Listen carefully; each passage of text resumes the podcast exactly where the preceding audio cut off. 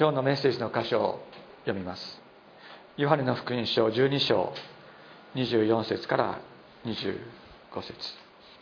ヨハネの福音書12章24節から25節。新約聖書の205ページ。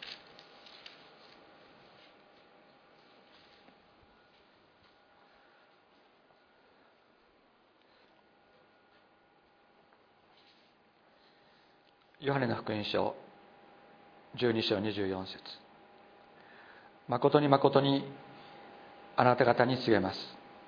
一粒の麦がもし地に落ちて死ななければそれは一つのままです。しかしもし死ねば豊かな実を結びます。自分の命を愛する者はそれを失いこの世でその命を憎む者はそれを保って永遠の命に至るのです。私たちは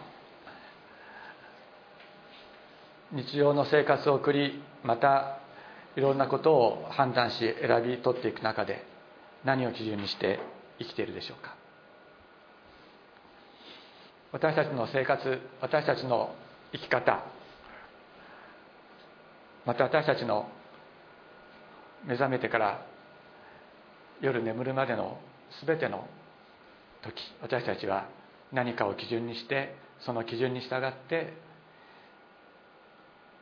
選びそして生き方をその日一日一日の生き方を決定しています。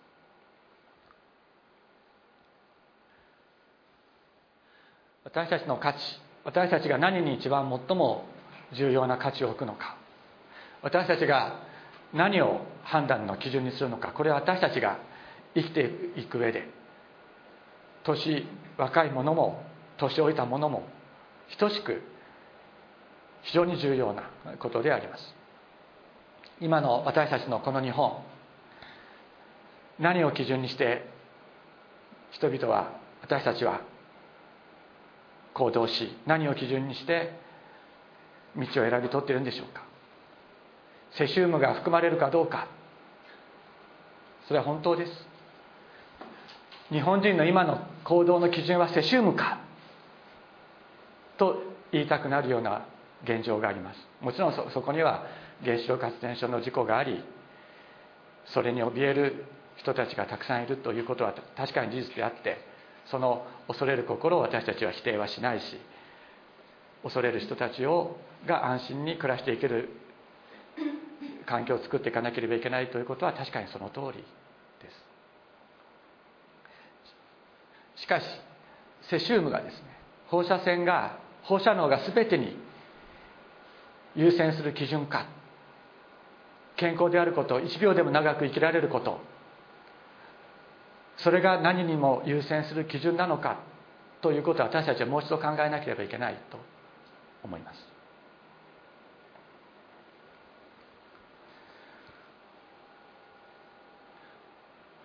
星野富弘さんがこういう言葉を語っています。命が一番大切だと思っていた時生きることが苦しかった。命より大切なものがあることを知った時生きることが嬉しかった彼は首から下の自由を全くしない。首から上しか動かすことができない生活になった時に本当に命が一番大切だと思っていた。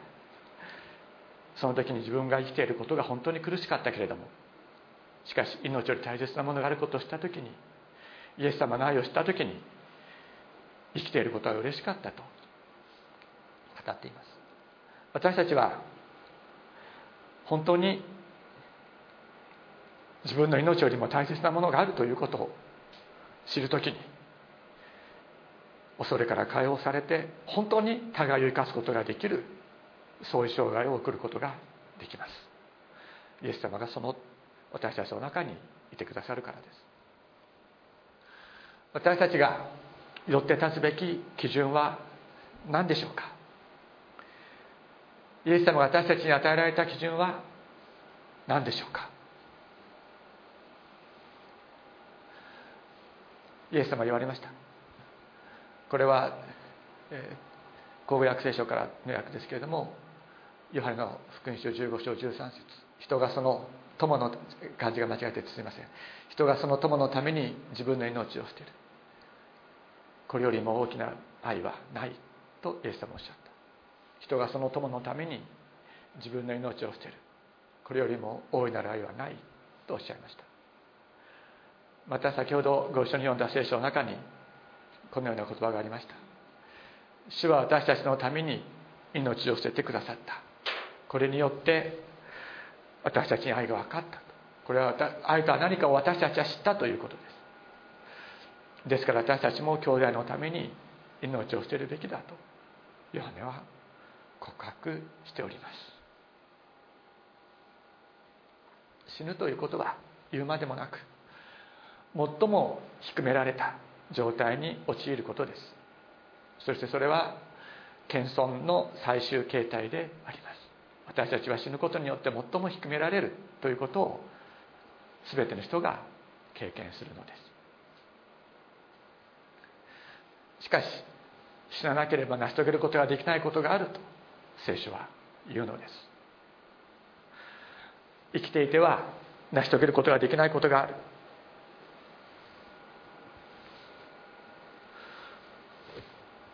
イエス様言われました。一粒の麦地に落ちて死ななければそれは一つのままです。しかしもし死ねば豊かな実を豊かな実を結ぶと。愛は友のために命を捨てる。愛は自ら自らの命を捨てることによって自らの存在と力を証明するのです。自ら命を捨てる愛は必ず友を生かします。そしてその中にキリストの愛のバトンが受け継がれていく。このようにして私たちはこの2000年間イエス様の福音がこのこのようにして私たちのところに届けられてきたのであります。ジョゼフ・ダミエン神父という人がいます。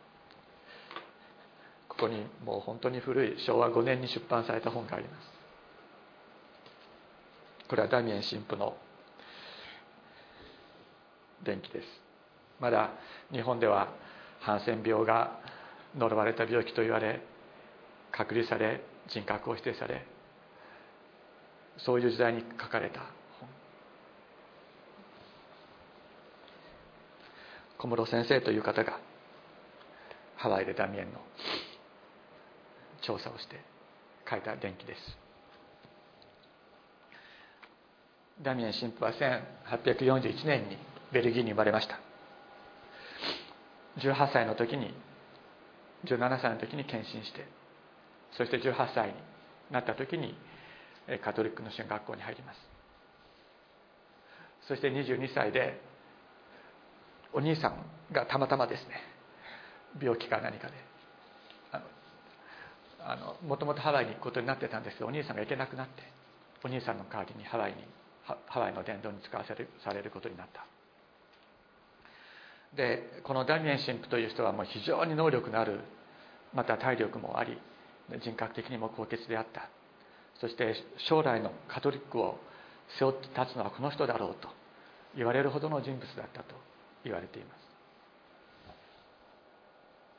その彼が22歳でハワイに伝道に行きそしてそのハワイの伝道教科の中教区の中にあるところをこうあの巡回して回るんですけれどもその中でにモロカイ島というところがありました。モロカイ島というのは全世界から集められたハンセン氏病の患者の方のたちのための隔離施設でありました。その中には日本人もいたと。いうことなのです。まだ1800年代ですよ。1800年代もう江戸時代から明治になるかならないかという時代そういう時にすでに日本からモロカイ島にハンセン病の患者の人たちが送られていたということであります。フィリピンやその他もちろんアメリカ本土いろんなところから送られていたということです。さあ三方がですね。ちょっとこれ間違ってます。三方が崖。三方が崖で断崖絶壁で前が海というところにあります。もう逃げようにも逃げようがない。そういうようなところに、えー、ハンセン病の患者の人たちが集められていた。治療はできないのです。今はあの治療のたあののための良い薬があってあのハンセン病にかかってもすぐ治るので恐れるべき病気では何でもなく、まあ、普通の病気です。しかし当時はハンセン病にかかるということはそこで全てが終わりになるということであった。ダンテの新曲の中にの地獄編の中に地獄の門にはここに入る者は全ての希望を捨てよと書いてあるらしいですけれどもまさにそのようなところがこのモロカイ島であったということです。そこにはですねありとあらゆる犯罪とありとあらゆる不道徳があった。ということです。それは絶望した人々が連知心を全て捨てて失っていたからです。何をやっても自分たちはこれ以上下に下がることはないと思っていましたからだからありとあらゆる犯罪を当たり前のように行いありとあらゆる不道徳を当たり前のように行う。それがモルカイ島であった。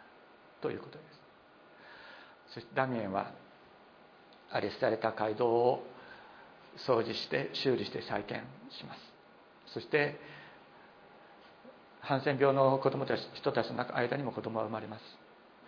その子供たちはあの感染はしていませんのでその子供たちを集めて個人を立てたり患者の子供たちを集めて養育をしたりする。そして亡くなったハンセン病の方々を手厚く葬っていくわけです。そうするとですねその中にそのようなダミエンの働きによって患者の人たちの中に人間性人間の心が回復していくということが起こっていきました。このように書いてあります。ダミエンが彼らの間に行かなかった以前は彼らの死の日人獣の日は呪いの日であった。人を恨み天を呪いのたうち回って悶絶するその日であった。死者に対することも霊を厚くすることがなかった。ダミエンは死者の体を洗って拭いて新しい缶に収めて人を持って彼らを葬った。彼らはだんだん死者に対する霊を問ずるようになって神を信じて世を去るライジャハンセン病患者のためにはその死の日は歓喜の日と変わってきたと。そのようにダミエンの献身的な働きによって人々は変わってきたというのです。ダミエンは33歳でモルカイ島に入りそして49歳で天に帰るまでの17年間の間実に1500個の棺桶を作った。1500個の棺桶をもう本当に3日に1人ですね 3, 3日に1人ぐらいの割合でハンセン病の方々が亡くなっていく。そのために新しい缶を作ってそしてその人たちの体をきれいに洗ってそして葬っていく。クリスチャンであろうと仏教徒であろうとイスラム教徒であろうと関係なく彼はそのようにして一人一人の死を尊く丁重に扱いそしてこの肉体の苦しみを離れて彼らが天に帰っていくようにと願いそして祈っていくのです。そうする中に患者たちの中に人間の心が回復していった。そしていろいろ不道徳があり犯罪があります。その時には当局はやっぱりこう取り締まろうとしたりもするわけですね。そういう時には体を張って当局と戦ったと。彼らを守ったと。いうのです。彼は患者の人たちにメッセージを告げます。もし皆さんが苦痛に耐えられない耐えられないようなことがあっても心配してはいけない。ここに皆さんの真っ只真っ只中に立ってその苦痛を歓喜に変えることができる方がいらっしゃるのです。これがイエスだ。何か困ったことがあったら直ちにキリストに行くことです。イエスにおいでなさい。イエスは皆さんを慰めてくださいますと。メッセージを語り続けます。そして少しずつ心を開いていく人々は少しずつ心を開いていってそしてモロカイトの中に道徳が回復していった。43歳の時に彼はついにハンセン病にかかります。10年間健康なままだったんですね。彼非常に強い体だった。でハンセン病の病原菌は非常に感染力が弱いと言われています。ですからなかなかかからなかったわけですけれどもしかし彼はハンセン病の方々と一つであること同じで同じであることを彼は願って彼の料理をしていたのは患者の方であった。また彼の身の回りの世話をする人も患者の方掃除をする人も洗濯をするのも全て患者の方にやっていただいていた。そして彼は43歳の時に発病しました。しかしその時彼は驚きも悲しみもせず当然のことだと。私は彼らと同じように生きてきた。だから同じ彼らと同じようになることは当然なことだと。言ってそれを受け止めていくのです。そして彼はハワイ教科のビショップだったでしょうか？に手紙を書くのです。もし自分の病気が回復したらこの地から召喚されて別のところに移されるのであれば私はこの病気が治らないことを願うと言ってこの地にとどまることを彼は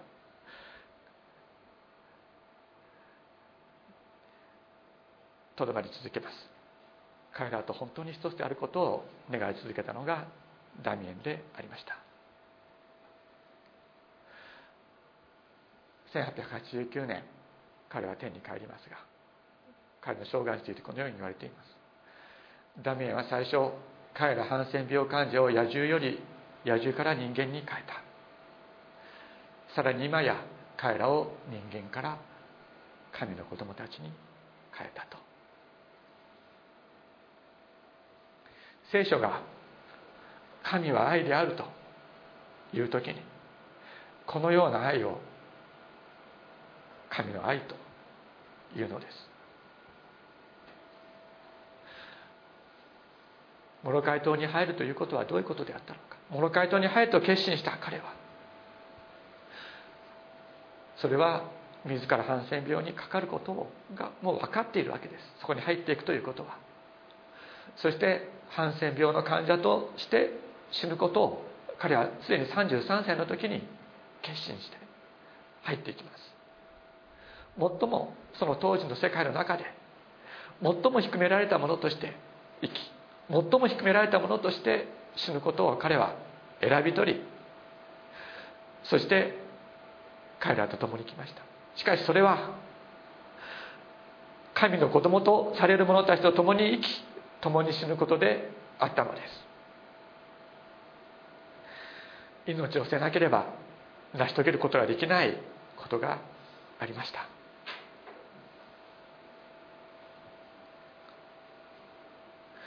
聖書が語る愛とは自らを捨てる愛であります。それは低められる愛です。今の人々は愛というと自分の心が高揚すること自分が愛されること自分が高められることを愛だと思っているけれどもしかし聖書が愛という時に神は愛なりという時にそれは自らを捨てる愛。低められる愛のことを聖書は愛というのであります。そこに天の力が働きそこに天の命が働き神の技が表され神の栄光が表されていくのです。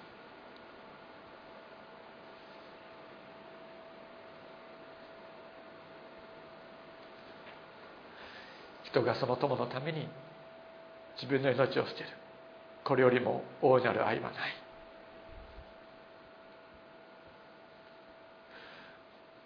ダミエン神父の生涯を突き動かしたものは何だったでしょうか。それは神の一人子イエス・キリストの生涯と十字架でありました。主は私たちのために命を捨ててくださいました。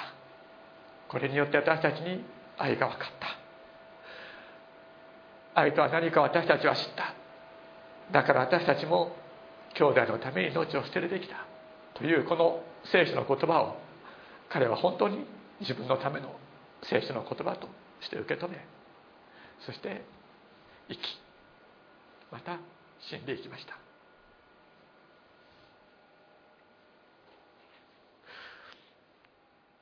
彼はもうすでにモロカイ島に入っていく時に自分は死んだものとして生き始めたのです。それはこのガラティア人の手紙2章20章の言葉にある通りです。私は神に生きるために立法によって立法に死にました。私はキリストと共に十字架につけられました。もはや私が生きているのではなくキリストが私のうちに生きておられるのです。私はキリストと共に十字架につけられました。もはや私が生きているのではなくキリストが私のうちに生きておられるので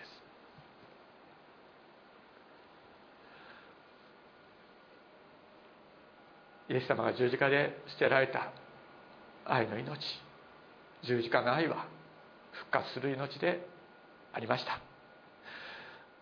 死をくぐり抜けてよみがえる命がこの十字架の愛であったのです。十字架の愛は死より強い愛です。十字架の愛が死を打ち破ったのであります。低められる愛。それは決して楽しい愛じゃないかもしれない。面白い愛じゃないかもしれない。しかしこの十字架の愛が死を打ち破りよみがえったのであります。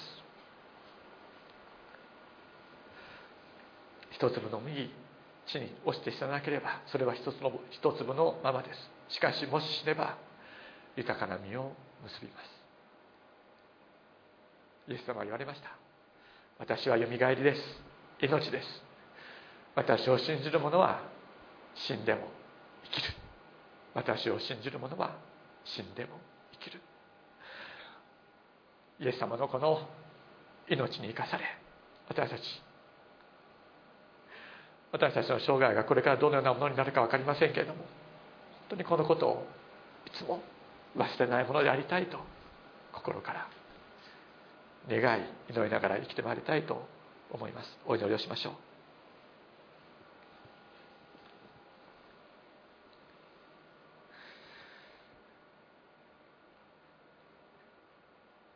主イエス様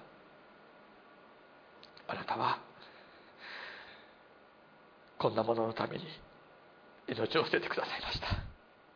最も低く。最も癒しめられた。死を受け入れ。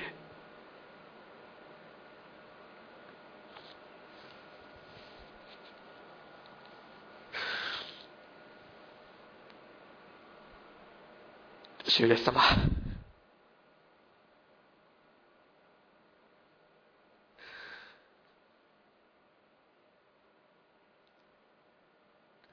あなたの十字架の死を知り愛とは何かを知ることができました。ありがとうございます。私たちも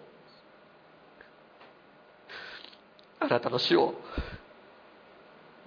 好みに受けながらあなたが愛してくださったように互いに愛し合うことができるように導いてください。